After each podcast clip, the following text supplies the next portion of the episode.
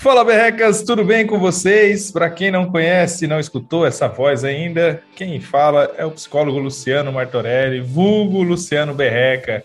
E literalmente ao meu lado, como eu tenho falado sempre, está o meu amigo e sócio de empreitada. Eu! Roubei de você. Psicólogo Lucas Vinícius, vulgo Lucas Berreca. E é um prazer imenso estar aqui hoje para conversar com um profissional que vai falar sobre um tema muito importante, que tá inclusive. Bom, tá bom, tá bom, hein, Lucas? Tá bom. Tá, tabu, porque inclusive estava no Senado presente aí uma discussão envolvendo esse tema que falaremos aqui hoje. E. Só que temos uma pergunta de praxe no canal, né? Que é uma pergunta que todo convidado, antes de falar conosco, tem que responder. Esse é mais um conteúdo fruto da parceria entre a Dia de Lab e o canal dos Berrecas. Dia de Lab uma comunidade, dezenas de cursos e infinitas possibilidades. É, e Bruno Farias, quem seria você na fila dos desmascaradores das pseudoterapias? Olá, pessoal, muito obrigado pelo convite. É um prazer imenso estar aqui. Eu sei que é muito clichê falar isso, mas eu estou sendo sincero.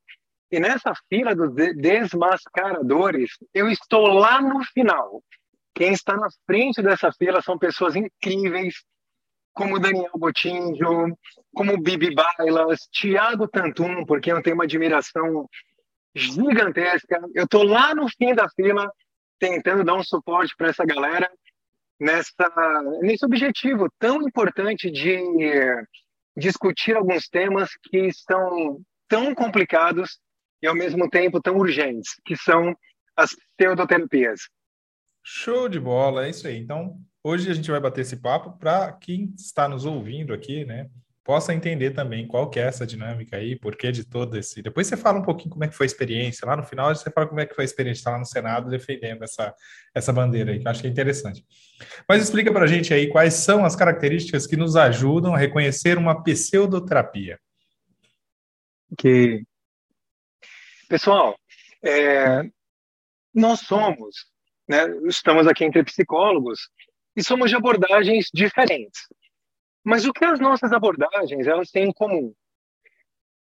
Toneladas de pesquisas, metodologia seríssima, é, enfim, existem muitas coisas que uma pessoa ela vai precisar é, aprender, conhecer para se tornar um profissional da nossa área. E aí começa a primeira característica da pseudoterapia. Você não encontra nenhuma referência. Não existe nenhum estudo que você possa consultar. É, existem os pseudo-estudos, que são textos muito mal feitos, que foram publicados em locais extremamente duvidosos. E a principal característica de uma psicoterapia é a seguinte: na psicoterapia, o trabalho é processual. Então, é possível, por exemplo, eu tratar os meus sintomas depressivos, é possível eu me tornar uma pessoa menos preocupada, só que eu vou precisar me empenhar, aprender, me conscientizar, condicionar. E esse trabalho, ele se desenrola. É a mesma coisa numa academia, na educação física. Eu posso contratar a melhor educadora física. Ela vai me mostrar o exercício, me apresentar o aparelho, mas eu preciso sentar ali e me esforçar. Preciso suar, preciso fazer força. E na pseudoterapia, tudo acontece de forma automática. Então, essa é a característica. Senta aqui, fecha os olhos, porque as energias quânticas vão desfazer as suas crenças limitantes. Tá, como? Não se preocupa, confia no Pai. Eu vou soltar essa energia aí e essas crenças são todas desmontadas. Então, é, é muito evidente o quanto que o paciente, o cliente, ele não tem que fazer nada é como se ele buscasse algo que, de uma forma mística, energética, em algumas pseudoterapias, literalmente milagrosas, vão entrar na vida desse sujeito e vão consertar tudo aquilo que ele se queixa. Respondido? Respondido e digo mais, né? E para você ver como esse, esse modelo de pseudoterapia ele casa muito bem com o modo de vida que as pessoas levam hoje de delegar, né? Inclusive problemas. Então, assim, o problema do mundo são só as pessoas, eu não tenho minha parte. Eu não tenho minha parcela de responsabilidade nesse processo como você disse, né, uma construção. E para a gente entrar na nossa segunda pergunta. Fazendo um comentário aqui, as pessoas têm, têm terceirizado a responsabilidade, né? Então, eu não vou me responsabilizar pelos meus atos, mas alguém vai vir aqui magicamente retirar os meus, meus defeitos, os meus problemas, né? Eu acho que isso aí é, é uma coisa que fica muito clara nas pseudociências. E o misticismo é algo que atrai muito o ser humano, né? Vamos, vamos combinar, né? mas eu, te... eu posso Pode. Se eu puder falar um pouco mais sobre essa primeira questão, tem coisas interessantes. É, uma outra característica é que a grande maioria das psicoterapias elas atacam a ciência, principalmente a psicologia. É, Richard Bandler, o criador da programação neurolinguística, a famosa PNL, é, ele lançou alguns livros absurdos você lê coisas ali que são inacreditáveis. Alguns exemplos. Ele conta que uma vez ele trabalhou no hospital é, com pacientes é, psiquiátricos e um delirante acreditava que era Jesus. E como que ele foi tratar esse paciente? Ele foi até o quarto da pessoa com uma mala e abriu a mala, foi tirando estacas de ferro, foi tirando martelo, e falando para o cara, ei, tá chegando a Páscoa, você sabe o que vai acontecer com você? O paciente foi ficando cada vez mais desesperado, com medo de ser pregado numa cruz, começou a gritar, eu estou curado, eu estou curado. E aí o Bender, ele diz que esse paciente nunca mais delirou. É, é algo tão absurdo e não para por aí. É, ele conta que quando ele vai tratar um alcoólatra, é assim que ele coloca no seu livro, um livro chamado A Hora de Mudar.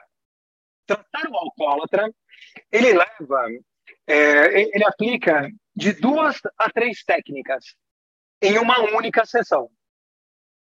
E então ele reprograma a mente dessa pessoa e a primeira coisa que ele faz é ir com o paciente até um boteco para to tomar um drink. Porque é, a cura está na pessoa conseguir voltar a beber socialmente.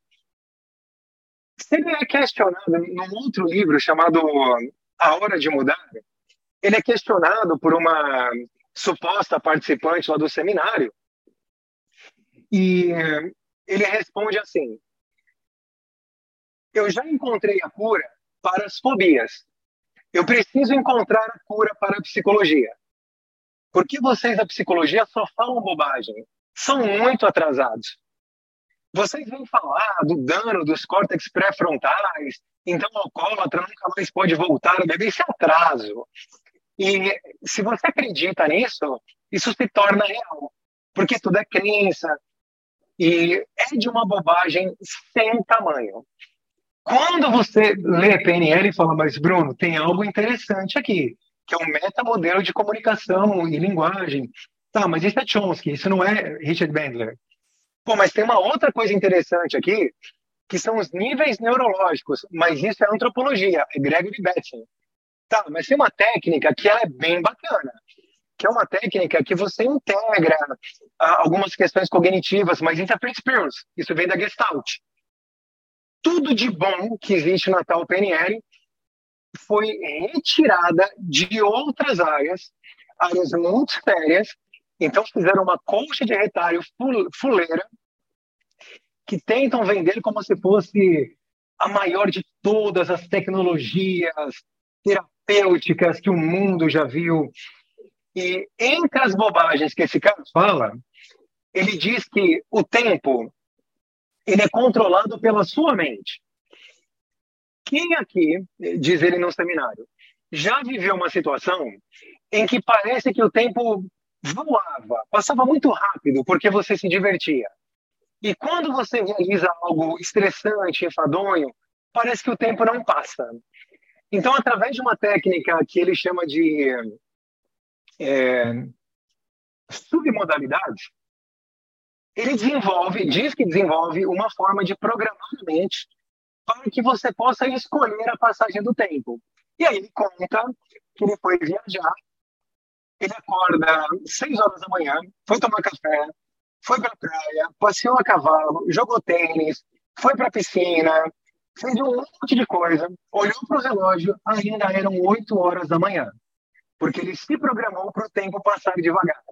E quando ele vai trabalhar, ele não está afim de trabalhar, ele programa a mente para que o tempo acelere. Então, uma outra característica das pseudoterapias, a vaidade sobre-humana. Até o tempo eu controlo.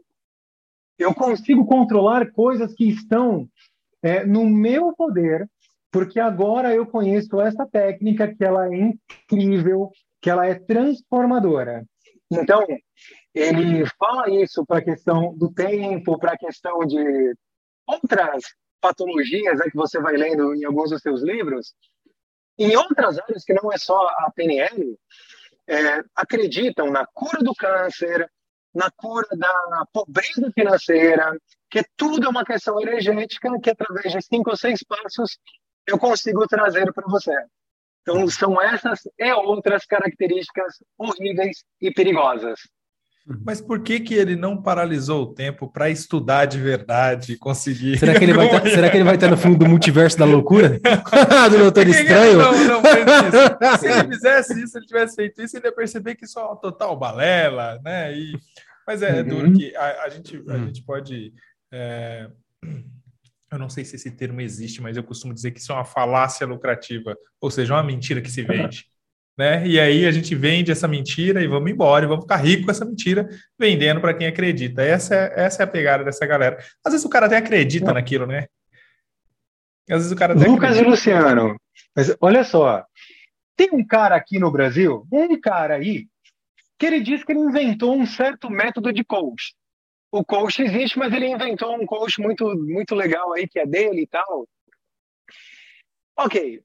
E sempre que você o questiona, por que, que o senhor não estudou? O senhor não conhece o básico do que o senhor está falando? A resposta dele é: Que carro tu tens? Onde você passou suas férias? Qual é a marca da camisa que está usando? Porque olha a minha camisa, é da marca tal.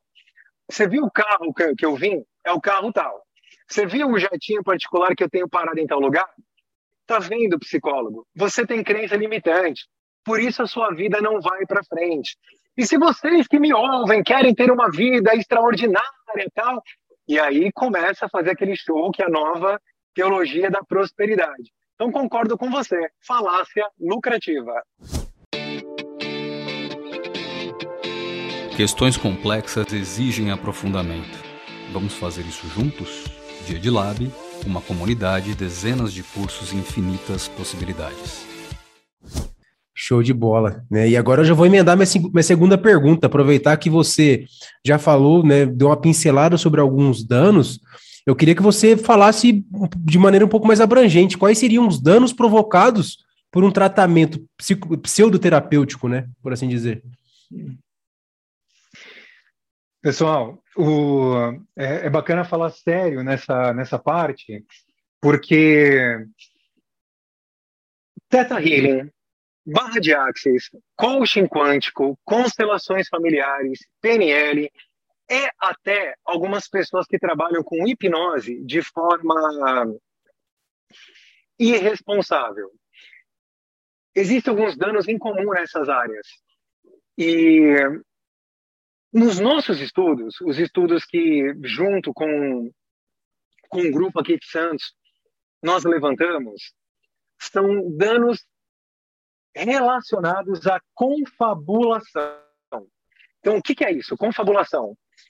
Ligar o evento A com o evento B. Na cognitiva comportamental, existe uma máxima que diz: as emoções, elas alteram as cognições. Na DBT, que nós tanto estudamos, diz que as vulnerabilidades vão mexer com o sujeito. E é, é praticamente a mesma coisa. Você está com muito sono, você está sentindo uma dor, você está muito irritado. Então, você está desequilibrado. Quando você está com problema, é, o seu filho está com problema de saúde, o, o, o seu julgamento ele estará afetado. E é aí que as pseudoterapias entram, realizando as confabulações. Quando eu tinha 18 anos e sofri o meu primeiro acidente de moto, foi um acidente super simples, não me aconteceu nada, quebrou o retrovisor da moto lá e tá tudo certo. Eu tenho uma amiga, a Karen, e Beijo para Karen, uma grande amiga minha. E ela é mística, ela é uma jovem mística da gema. Mas uma jovem mística que não faz mal para ninguém. Ela não vende é, terapias, não vende cura de nada, só curte lá os cristalzinhos dela. Uma jovem mística muito inofensiva. E ela me questionou, ela falou, Bruno, no dia do acidente, é, como que estavam seus chakras? Você havia passado por alguma irritação? Não, Karen. Você estava é, nervoso, você estava contrariado, então ela foi puxando o assunto. Eu falei, Karen, olha, uns quatro dias antes do acidente, o meu pai me aborreceu um pouco, porque nós conversamos, tá vendo, Bruno, é, a falta do perdão construiu esse acidente e o universo te deu a oportunidade para você repensar o quanto a vida é curta, breve e você não tem controle de nada. Aceita o que o universo quis te ensinar. Nunca mais se aborreça com seu pai. Eu olhei para aquela dama e falei, cara, eu te amo. Você é uma grande amiga minha. Mas você está falando uma coisa tão idiota. E naquele momento, essa idiotice era inofensiva. Mas não é inofensiva quando eu busco um tratamento pseudoterapêutico. Porque é exatamente isso que você vai encontrar lá o seu filho ele está internado, ele não está bem, então esse é o evento A. Vão encontrar o evento B e vão ligá-lo. E a culpa é sua. Olha só o que você fez para ter atraído isso. Olha o que você fez para ter merecido isso. Então, o paciente ele pode se revitimizar. E pessoal, isso é muito, muito grave pacientes que buscam o nosso consultório porque foram vítimas dessa, dessas pseudoterapias experimentam um sentimento de culpa tão intenso que gera sintomas como insônia, sentimento de melancolia, hum, depressão, é, falta de motivação, porque qualquer coisa que vai fazer, a mente volta aquelas memórias do tratamento psicoterapêutico, as coisas que ouviu, e como as cognições naquele momento estavam afetadas por conta da vulnerabilidade das emoções, a pessoa acaba absorvendo a confabulação. Ela liga o evento A com o evento B. E as consequências são terríveis. É isso. Poxa, cara, é, eu acho que é interessante a gente até pontuar que é, alguns profissionais até da psicologia ali, que deveriam até estar tá lutando junto com a gente aqui com essa ideia de não validar essas pseudociências, estão trans, retransmitindo elas. E não só isso, né? Eu acho que tem alguns profissionais que estão utilizando técnicas que já não fazem parte mais de uma metodologia científica adequada aqui e tal a gente tem é, alguns, alguns colegas que você tem que fazer isso, porque se você fizer isso, você vai dar aquilo, não sei o que, como se fosse um negócio de A mais B e é igual a C e acabou e já era, é isso mesmo, né? Então, Tudo que você generaliza vira um problema, na verdade, eu acho, né? É, é eu, eu acho que é, é aquela história, né? Quem, quem procura acha, acha até onde não tem. Né? Então, tem uma cliente minha que ela fala que ela não procura pelo em ovo, ela procura o piolho no pelo que ela achou no ovo. então, assim. Uau! Isso é interessante.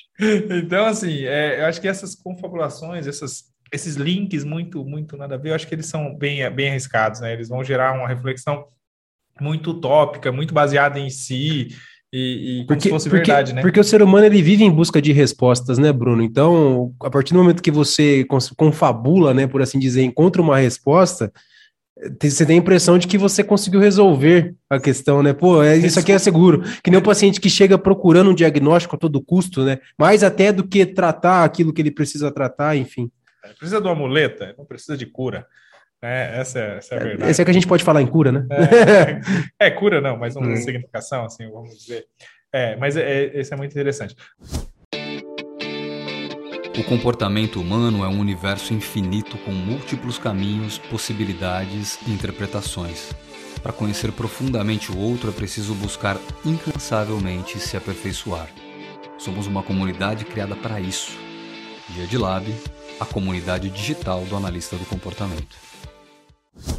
É, aí você já fez uma pincelada, a gente vai tentar é, seguir aqui, tentar ver se você tem algo mais a acrescentar, mas a gente queria que você falasse um pouco mais, assim, e falasse um pouco brevemente aí de, de algumas dessas pseudociências que são mais influentes aí. Você já falou de algumas, já citou algumas, já citou até exemplos, mas se você puder falar um pouquinho mais, eu acho que é interessante para quem está ouvindo entender, porque é, a gente conversou um pouquinho e você falou de algumas que eu realmente nem conhecia. Então, muito provavelmente quem está nos ouvindo nem conhece a maioria delas.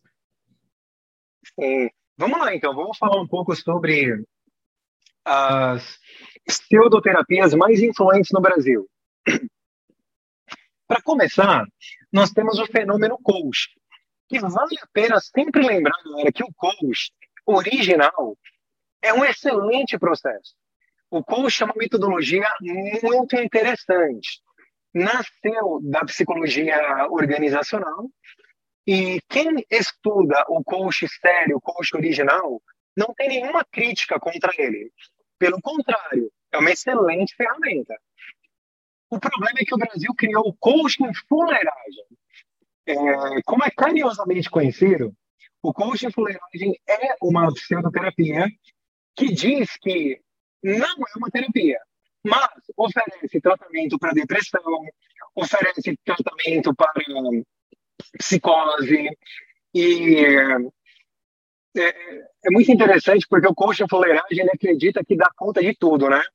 Ele consegue resolver de atracação de navio, acasalamento de muriçoca, o que você botar ele desenrola. E essa é uma pseudoterapia muito complicada. E como que ela funciona? Ela funciona tentando colocar a pessoa em ação.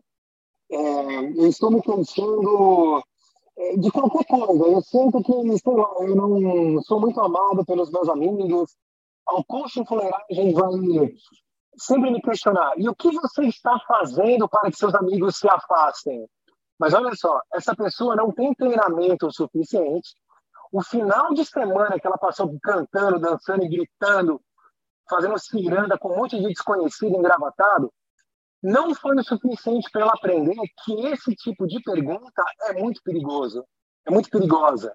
O que você faz para se manter distante dos seus amigos é, é uma pergunta que induz o seu paciente. Já começa por aí. E aí o, o cliente vai responder alguma coisa. Eu acredito que eu não tomo iniciativa com os meus amigos. Então anota a sua resposta e no final da sessão você tem um plano de ação. Você sai de lá é, acreditando que você precisa mandar mais mensagens, telefonar mais para as pessoas e a vida desse cliente é, tende a dar errado. A maioria das pessoas que procuram pelo coaching fuleiragem se dão muito mal, porque elas agem sem nenhum cuidado, completamente fora de contexto, tanto no âmbito profissional quanto no âmbito pessoal, porque elas foram muito incentivadas, muito motivadas por um profissional totalmente ingênuo, que acreditava que um ou outro passozinho besta que eles combinaram ali seria o suficiente para mudar a vida dessa pessoa. Então, começamos com o coaching fuleiragem. Aquele que acredita na topografia e não busca a função, né? E, e sabe o que é legal? Eu adorei, adorei o termo coach fuleiragem. Achei ótimo. Bom, galera, tem, tem cada coisa louca. É... Eu conheci uma galera que passava trote para coaching fuleiragem através das redes sociais. Criava um perfil falso, entrava em contato com o fuleiro e apresentava um caso clínico. Vocês não têm noção das coisas que eram compartilhadas. Eu tenho todos esses trotes no, no meu arquivo pessoal, mas alguns, é, alguns eram muito engraçados, sabe? De rolar, de rir. Só de lembrar é, é hilário mas outros não tem graça nenhuma. Como, por exemplo, é, eu vou revelar essa minha amiga Karen. Ela entra em contato com um fuleiro da internet, um fuleirinho aí desconhecido tal, e ela fala: a minha mãe sofreu um acidente, um acidente automobilístico, e desse acidente em diante a minha mãe não consegue mais falar, ela não consegue mais é, ela não se comunica direito. E ela começou a descrever danos neurológicos severos. E aí, o fuleiro respondeu assim: A sua mãe consegue se lembrar das coisas? Ah, sim, ela tem a memória preservada. Então, eu vou aplicar nela uma técnica chamada linha do tempo, na qual a sua mãe vai se lembrar do gosto do alimento, ela vai se lembrar de como se anda, ela vai se lembrar de tantas coisas. E ao se lembrar, eu instalo uma âncora. O que, que é âncora?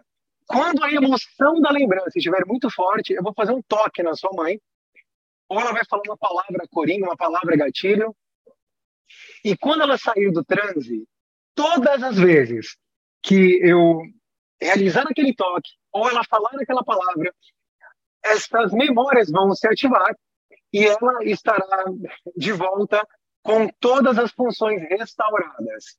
O cara cobrou R$ 4.700 para realizar esse trabalho. É, ele ganharia muito mais dinheiro se ele publicasse né, uma, uma tese em, em neuro. Com certeza seria o cientista mais famoso do nosso século. E, pessoal, qual é o problema? Quantas pessoas, quantas, quantos familiares em desespero não vão refletir da seguinte forma: R$ 4.700 é um valor alto, mas eu trabalho e consigo esse dinheiro de novo. Mal não vai fazer. Então eu vou contratar esse cara para atender a minha mãe. E é óbvio que o tratamento dele não vai surtir nenhum efeito e ele vai precisar apelar para confabulação.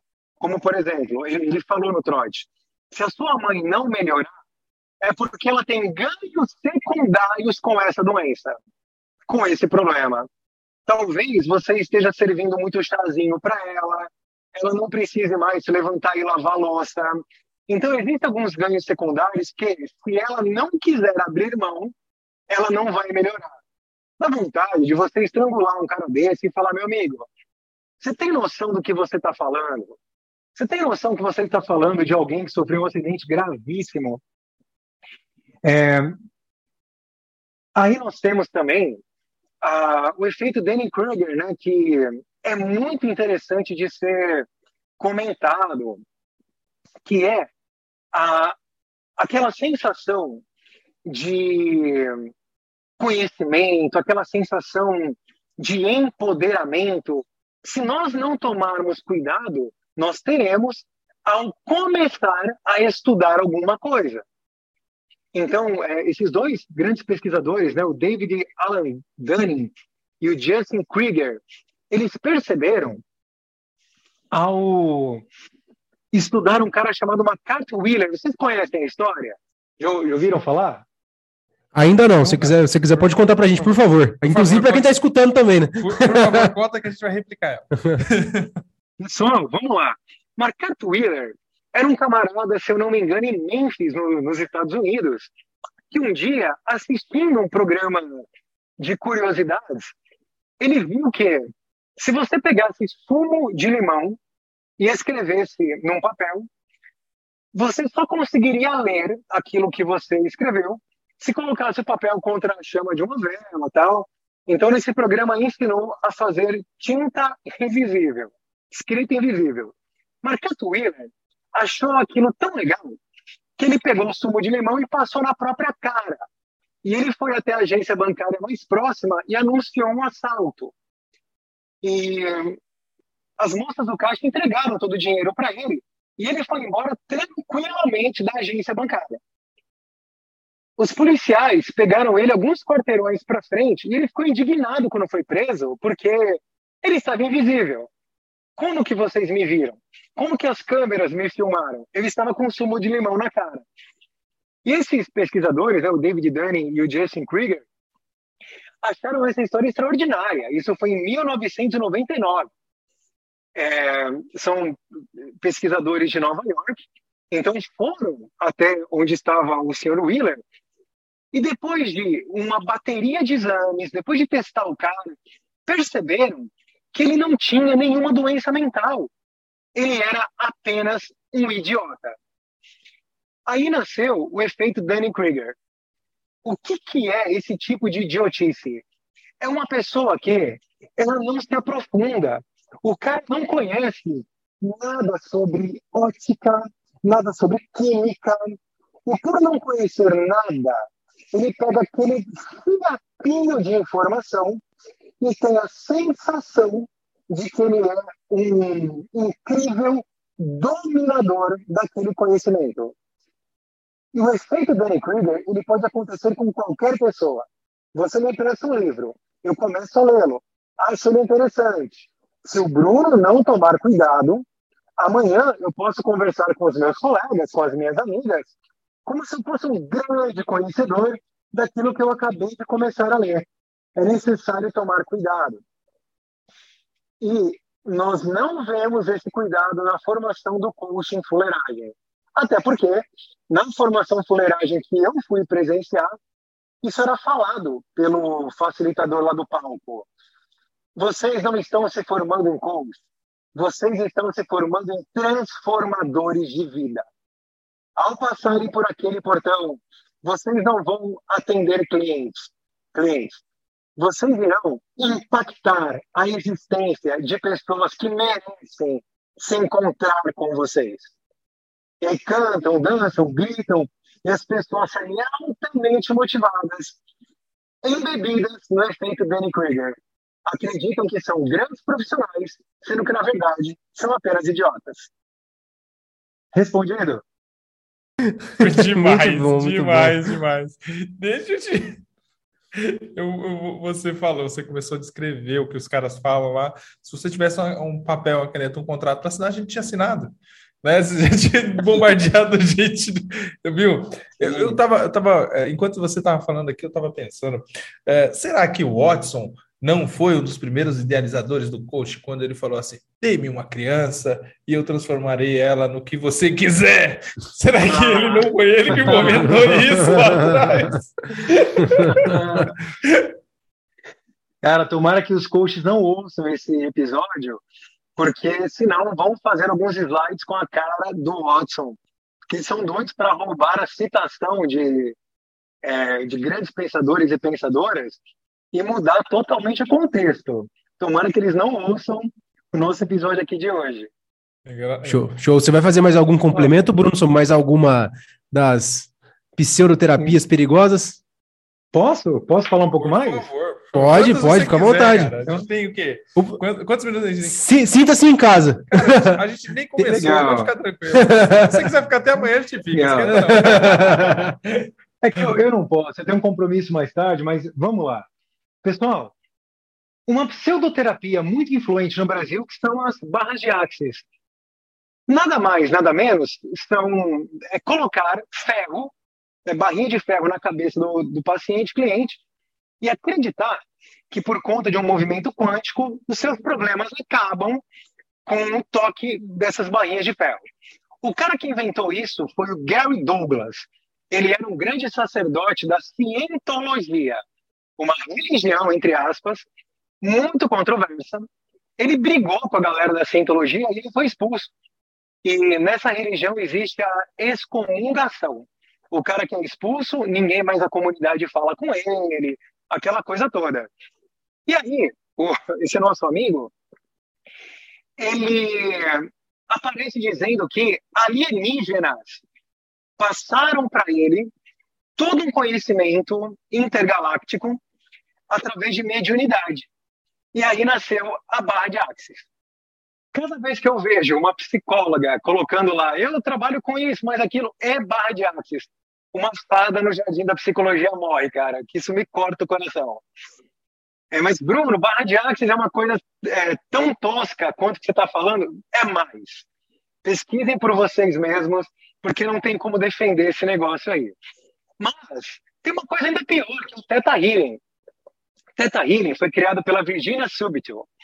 Ah, não sei como pronunciar o nome dela, nem quero saber, porque é uma bonitona aí que ela inventa que estava vivendo o pior momento da vida dela, teve um câncer de mama, e ela cita o nome, o médico tal, que é o maior médico é, de todos, ele disse que eu tinha tantos dias de vida, eu ia morrer, o hospital tal falou que eu ia morrer. E aí ela desenvolve o Teta. É, e o Teta é aquela bobagem que acredita que tudo tem uma vibração. Como nós vimos agora na pandemia. Aquele Zé Mané, sem máscara, na rua, mão feliz. A jornalista vai entrevistá-lo e fala: o senhor não está com medo do vírus? Isso lá em 2020, com a pandemia fervendo. E o cara responde: não tenho medo, não, porque o vírus ele vibra em 59 a 62 Hz. E o medo também. Se eu estiver com medo dele, ele me encontra, aí ele me infecta. Mas eu vibro no amor, que vibra a 629 Hz, no perdão, que é 734 Hz, no, no, no altruísmo, que vai para mil, quando você do cacete a quatro. Tá vendo? A minha vibração, ela não sintoniza com a vibração do vírus. Isso é o Teta Healing. E olha que interessante. A, a, criadora dessa prática, ela foi condenada por fraude. Ela não foi só acusada, mas sim condenada.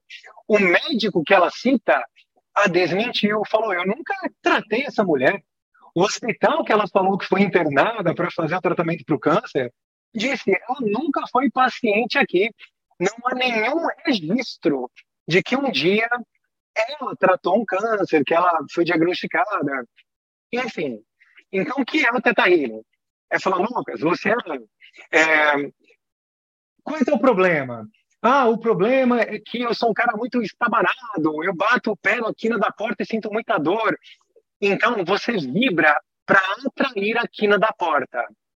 Fecha os olhos, respira, pensa na cortal, entre em contato com a vibração quântica do campo tal. E esse relaxamento, ele, ele é bom. Você fecha os olhos, fica numa nice, mas fica numa boa, e abre os olhos, se sentindo bem, ela, pronto. Só falta falar, a sua fé salvou.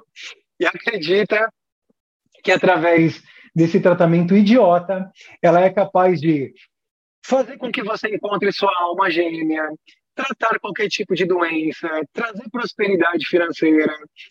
E são aí as pseudoterapias mais influentes. E temos Bruno. a pior de todas. Diga. Só falta ela falar assim: vá e não peques mais. Mas antes de você entrar na pior de todas, o Luciano tem uma pergunta para te fazer sobre ela, que a gente faz uma zoeira sobre isso. É. Esse é mais um conteúdo fruto da parceria entre a Dia de Lab e o canal dos Berrecas. Dia de Lab, uma comunidade, dezenas de cursos e infinitas possibilidades. Vai lá, Luci, manda bala. Eu, eu, eu duvido quem está nos escutando aqui, enquanto o Bruno está falando, não, não, não tá assim. Ah, ah, não, como assim? O cara falou isso. Ah, como as pessoas acreditam nisso? Eu não acredito. Tipo, a gente dá risada, cara, do que você fala. E ao mesmo tempo que a gente dá risada, a gente para e se indigna, tá ligado? Porque, Porque é um assunto sério, né? É um assunto sério é. e tipo, poxa, mas caramba, não acredito que as pessoas estão entrando nessa. Com tanta informação disponível, né? Com, tanto, tá... com tanta facilidade para encontrar artigos científicos, inclusive. Sim, a gente muito tá, bons. A gente está na era da informação, gente. Eu acho que é válido você questionar, é válido é, é, o, o princípio do conhecimento é o questionamento, né? Então vamos, vamos questionar, vamos, não vamos aceitar qualquer coisa, gente. Isso, isso é difícil. E você quiser entrar na primeira, mas eu vou dar o gancho para você entrar na primeira. Eu quero que você fale aí. A gente sempre que faz um, uma postagem no canal dos Berrecas sobre isso, a gente sempre usa um termo que define ela muito melhor. Você pode falar um pouquinho para a gente sobre a conspiração familiar de Beth Helling? E, e por que, que ela é das piores? Fisionoterapias. Sim. Nossa, não sei nem por onde começar, galera.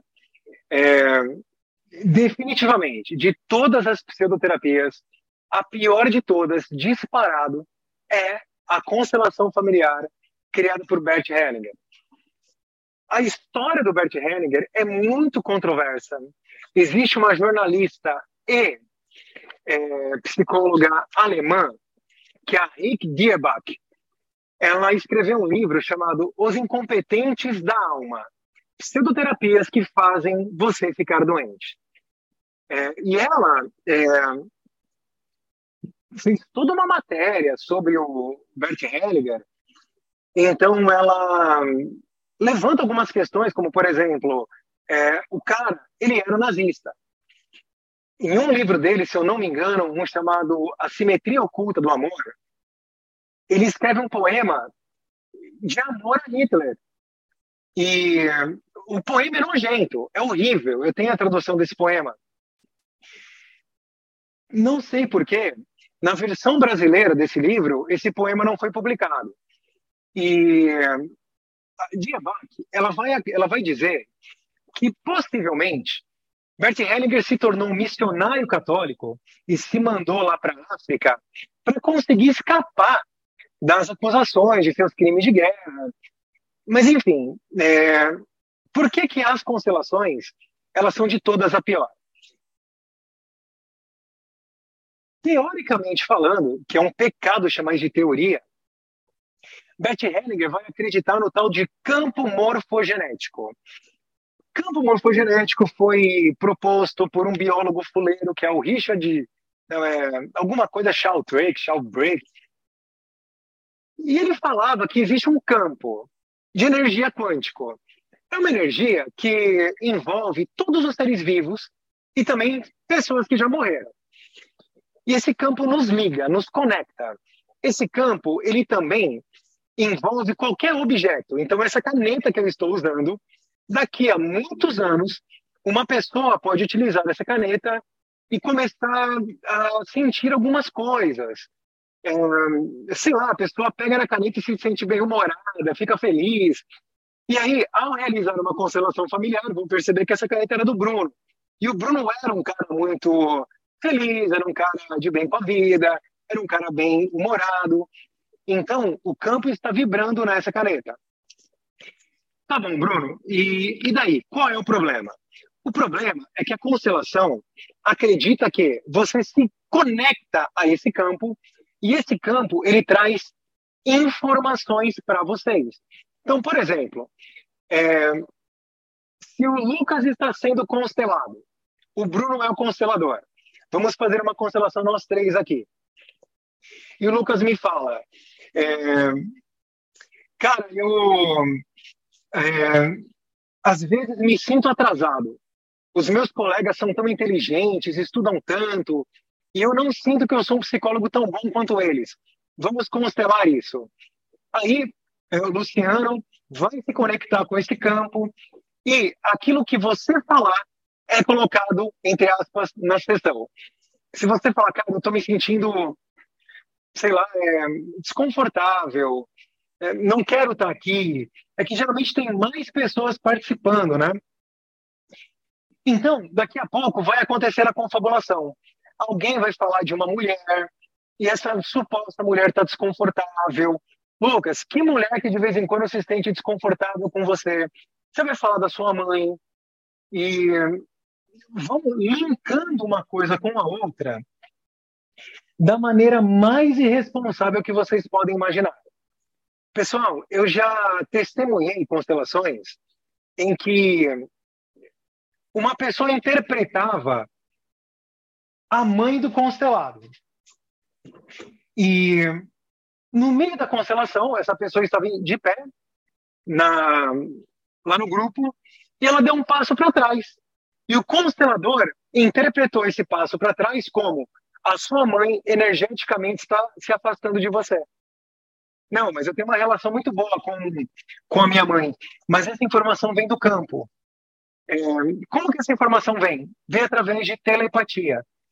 É a audiência pública que aconteceu há 15 dias, no seu enunciado colocou as constelações familiares é uma, uma abordagem terapêutica que usa a telepatia para receber informações. Não é uma acusação. Eles, né, os praticantes, assumem isso. Então, pessoal, o cara poderia ter dado um passo para trás, porque, sei lá, porque sim, porque ele queria ficar numa postura mais confortável. Mas isso é interpretado de uma forma grosseira. E aí, é, resumindo a coisa, Bert Hellinger ele tinha adoração por três temas: violência sexual, aborto e assassinato. Então, não importa o que esteja acontecendo com você, é, o seu tataravô ele abusou sexualmente de alguém e esse alguém agora está no seu campo familiar, causando um desequilíbrio no campo morfogenético então você precisa trazer essa pessoa abusada sexualmente, integrá-la é, ao seu campo familiar. Então você se ajoelha, pede perdão em nome do seu tataravô, perdoa o tataravô. A sessão acabou, você está curado da sua síndrome do pânico. O que o transtorno de ansiedade tem a ver com o meu tataravô que transou com uma pessoa contra a vontade? O que, que isso tem a ver com o transtorno do pânico? telepaticamente foi o que o campo nos trouxe. Confia, é assim mesmo. Essas são as constelações familiares. Pessoal, tá bom até aqui, eu posso falar mais. Cara, pelo amor de Deus, continua. Cara, é, é ó, eu vou falar para você de todas as pessoas com que a gente conversou, eu acho que você foi o primeiro que fez a gente ficar tanto tempo sério dentro de uma. De Por, uma... Porque não, não, a gente não quer nem fazer intervenção porque tá muito boa a fala. Sim, e é uma fala muito necessária, Bruno. É, esse cara, é o ponto, né? E a gente não é. quer fazer, a gente realmente não quer fazer piada, não para não ficar, para não pra perder não descredenciar o... a sua fala mesmo, porque a sua é. fala, você mesmo fala de uma forma leve, cara. E eu acho que é, é isso que a gente precisa. A gente precisa falar de um assunto sério, de uma forma leve, mas sem fazer piada falando sério, né? Assim, sem fazer piada excessiva. Eu acho que é, esse uhum. é o uhum. ponto. Você, fa você fala um negócio, você fala. E, cara, realmente, poxa, o que, que tem a ver? O que, que isso tem a ver?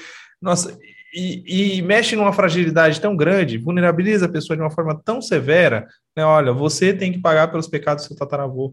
Porra, isso, desculpa o, o palavrão, mas isso aí é, é judia, judia da pessoa e, é um absurdo, né? Eu, eu, eu sempre fui, sempre fui assim, tipo, poxa, é piada esse negócio aí, mas não é piada, é, é uma coisa de mau gosto mesmo, realmente.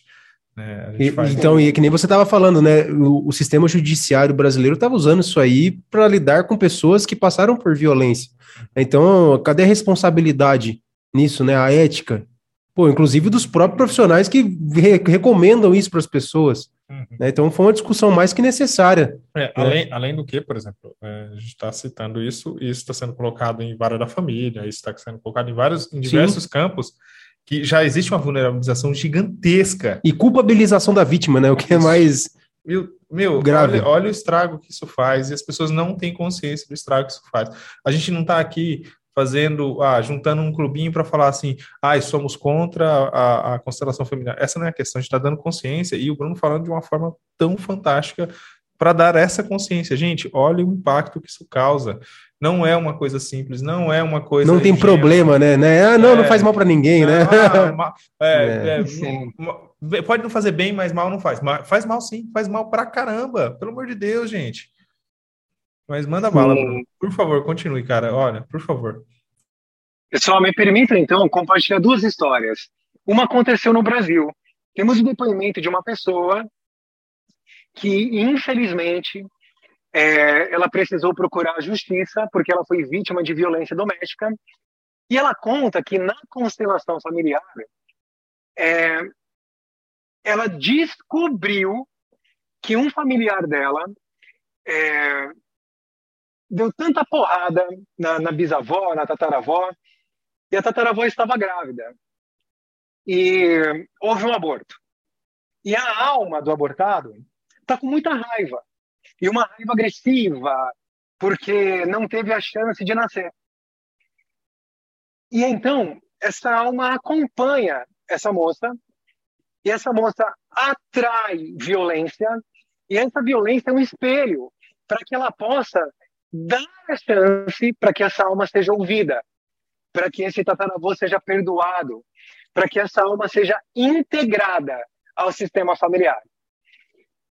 E para que tudo isso aconteça, não é interessante ela se separar do seu agressor. Porque se ela se separa do seu agressor, não houve o perdão. Ela não está dando para o agressor a oportunidade dele se redimir, dele se tornar uma pessoa melhor. E aí, essa paciente conta que, por um tempo, o agressor realmente ficou melhor. Passou esse tempo, ele voltou a agredi-la. E a primeira pergunta dela, quando estava é, sangrando em casa, com muita dor, foi: O que eu fiz para atrair isso? O que é que eu não estou percebendo? Qual mensagem que eu não estou captando? Então é bem isso que vocês falaram. Revitimização. Essa aconteceu no Brasil. Posso contar a que aconteceu com o Bert Hellinger presente? Você, você deve contar. Por favor, por aqui, aqui nós gostamos de bafões. Por favor, vai lá. Pessoal, é, está publicado em um livro e também vocês encontram com facilidade o Hellinger realizando um seminário. Não sei se eu estou enganado, mas eu acho que esse seminário foi em Kyoto, no, no Japão. E uma mulher conta que ela foi abusada sexualmente durante muitos anos pelo seu pai adotivo. E aí o Hellinger, ele entra em transe lá, ele faz a constelação, e olha a conclusão do cara. É, o pai e a mãe dessa moça se casaram. E o fruto do amor deles, ela, ela e as irmãs, tá, os irmãos, ela nasceu. Ela é a filha mais velha. O pai dela faleceu. Então a mãe, depois de alguns poucos anos, se casa novamente. Então a mãe agora tem um namorado. Ok. E o amor da mãe, o amor do namorado para a mãe é um amor integral. O amor da mãe para o namorado é um amor dividido, porque ela tem filhos do casamento anterior. Então, o amor que ela dá para o namorado não é um amor total. Que olha, eu amo minha filha, amo meus filhos e também amo você. Agora, o homem chegou amando totalmente. Não tem com quem dividir esse amor. Heidegger diz que a menina percebeu que o dar e o receber estavam desequilibrados ia desequilibrar o campo e desgraças aconteceriam com aquela família. Para evitar essas desgraças, a menina, de forma inconsciente, passa a provocar e atrair o desejo sexual do seu pai adotivo. Então ela é abusada sexualmente durante muitos anos.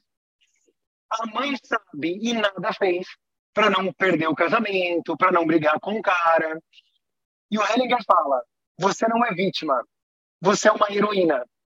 Porque você se entregava de bom grado. Então ele faz a mulher se ajoelhar na frente de toda uma plateia, ficar na frente de um desconhecido que lembrava é, fisicamente esse seu pai adotivo que já era falecido naquela ocasião e falar para ele: agora eu te entendo. Eu entendo que o seu amor estava dividido, o dar e o receber estava bagunçado. Agora eu entendo você. Eu peço perdão por ter te odiado, peço perdão por não ter te compreendido. Ela precisou pedir perdão para o seu abusador. Lembra que nós conversamos no começo do nosso encontro? As emoções afetam as cognições. Galera, nós temos a cientista Elizabeth Loftus, temos o Ewing lá em Jerusalém, temos o próprio Carl Sagan, né, que no Mundo Habitado pelos Demônios, quando, naquele capítulo que ele fala sobre terapia, ele cita a criação das falsas memórias. E quando a pessoa está em um alto grau emocional, ela pode criar memórias falsas. Não sei se é o caso dessa participante é, que esteve com o Hellinger, mas é o caso de muitas pessoas que eu atendo em consultório que depois da constelação familiar passaram a acreditar que era real as bobagens que ouviram nas sessões e os seus familiares tentam desmentir aquelas coisas horríveis. As constelações familiares, elas são misóginas, elas odeiam as mulheres, vocês não têm noção do que o Hellinger fala sobre o papel da mulher. Elas são racistas, xenofóbicas. Pessoal, é horrível. Eu não consigo entender como que uma pessoa lê a mesma coisa que eu li nos livros do Hellinger e consegue achar que aquilo é minimamente humano. Aquilo é desumano. É a pior de todas as pseudoterapias. É, Bruno, eu, eu vejo assim, só para a gente já finalizar, o seu tempo é extremamente precioso.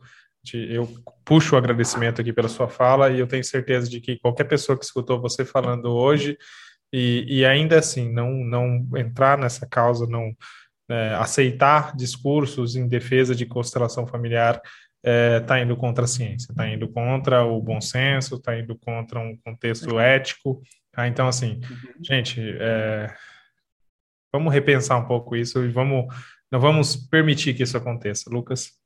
Não, só gostaria de agradecer, Bruno. É, foi, foi um prazer enorme ter você conosco hoje por, por nós. Você ficaria, inclusive, mais tempo aqui falando, dando uma aula. Obrigado. Pô, a gente fala em todo episódio, né? Às vezes as pessoas falam assim, nossa, eu tô escutando o episódio do Berrecas Cast, tô aprendendo pra caramba. Imagine nós que estamos aqui participando do episódio e tendo a oportunidade de conversar com alguém como você. Parabéns pelo seu trabalho, parabéns pela seriedade, obrigado por defender a ciência, obrigado por defender essa questão da luta pela pela preservação da saúde mental, emocional, né, das pessoas da nossa sociedade. Precisamos de mais profissionais assim, que nem o Luciano falou, porque às vezes tem profissionais que acabam misturando práticas, né? Ah, eu sou psicólogo, sou psicóloga, mas eu faço isso, eu faço aquilo em prol do ganho financeiro. Então, mas até que ponto esse, esse ganho financeiro não está prejudicando as pessoas também? E é isso, né? De, se você quiser deixar algum, algum recado final, para, para os nossos ouvintes, para as pessoas que, que você gosta também. E eu tenho certeza que a Larinha já, já te comunicou aí, você está mais que convidado para ir dar uma live lá no canal dos Berrecas, né? Você Perfeito. Disso, né? Então, por favor, suas considerações. Pessoal, um prazer enorme. Eu aceito participar da live. Vocês são muito legais. Vamos marcar sim. Eu queria não só deixar meu abraço para todos e todas que estão aqui nos ouvindo, mas também dá um recado para os meus queridos haters. É, alguns consteladores me acompanham. É muito interessante. Eu não consigo fazer nada sem esse pessoal comentar. É, enfim. E eu tenho certeza que eles e elas estão aqui. E um argumento que eles sempre falam é o seguinte: eles sempre colocam essa argumentação. A psicologia está desesperada, porque essas práticas inovadoras estão fazendo os consultórios dessas pessoas ficarem vazios? Eles estão com medo de perder tanto pacientes para nós.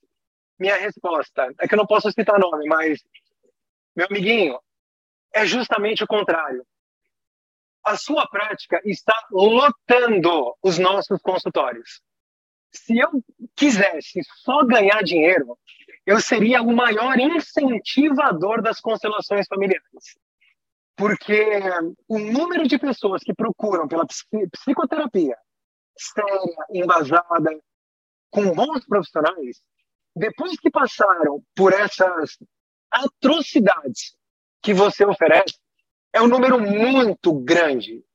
Então, esse seu argumento não está muito certo.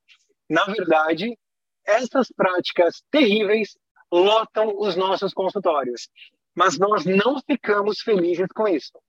Porque a psicoterapia, ela não é só, usando um termo mais popular, ela não é só curativa. Qual é seu problema? Vamos tratá-lo. Ela é muito mais que isso. Ela é profundamente mais possibilitadora do que isso. E nós ficamos muito entristecidos por saber que uma prática tão negativa que faz mal para tantas pessoas continua sendo publicada e transmitida à internet afora como se fosse uma coisa boa. Não é uma coisa boa, e enquanto eu respirar, eu estarei combatendo vocês. Beijos para os meus haters, e logo marcaremos a live. E se for permitido, eu falo o nome de algumas dessas pessoas. É, com certeza será. No ao vivo, com certeza será. A gente quer ver o circo um, pegar fogo. Teremos um prazer em tomar um strike nisso aí. não, não vamos tá não, senão a gente perde o canal. Ó, oh, não vai citar nome não, porque senão a gente perde o canal. tá com medinho? É, não, não, tá doido. Na live, eles aparecem. Uhum. Então, na live, a gente consegue falar: oh, o fulano tá aqui, ele tá mandando tal é. mensagem aqui no chat. Põe, a gente põe ele na tela. A gente mandou um abraço carinhoso, né? Põe ele na tela. Ele na tela. Fala um pouquinho mais, manda uma mensagem aí no chat, explica um pouquinho melhor o seu ponto de vista. Tá? boa. Bom, Bruno, muito obrigado. tem, muita, tem muita gente boa que pratica pseudoterapia. Tem gente do bem que tá enganada, que, enfim, nem todo mundo é ruim. Temos que considerar isso também. Sim, Boa. sim, eu conheço algumas pessoas que infelizmente praticam é. e que acreditam realmente que aquilo é uma coisa boa. Que foram, é que acabaram caindo no discurso, né? É, exato. É. Como você Acontece. falou do coach lá, do coach, como é que é o coach? Fuleiragem. Fuleiragem.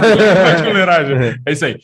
Pessoal que está ouvindo a gente, muito obrigado, muito obrigado pela audiência de vocês. Nós já compartilhamos em algum, algum podcast atrás aí os números e nós temos que agradecer vocês por todo esse carinho, todo esse reforçador positivo de alta magnitude que vocês mandam para gente. Muito obrigado, até o próximo episódio. Fiquem agora com a voz de veludo de Pedro Quaresma. O comportamento humano é um universo infinito com múltiplos caminhos, possibilidades e interpretações. Para conhecer profundamente o outro é preciso buscar incansavelmente se aperfeiçoar. Somos uma comunidade criada para isso. Dia de Lab, a comunidade digital do analista do comportamento.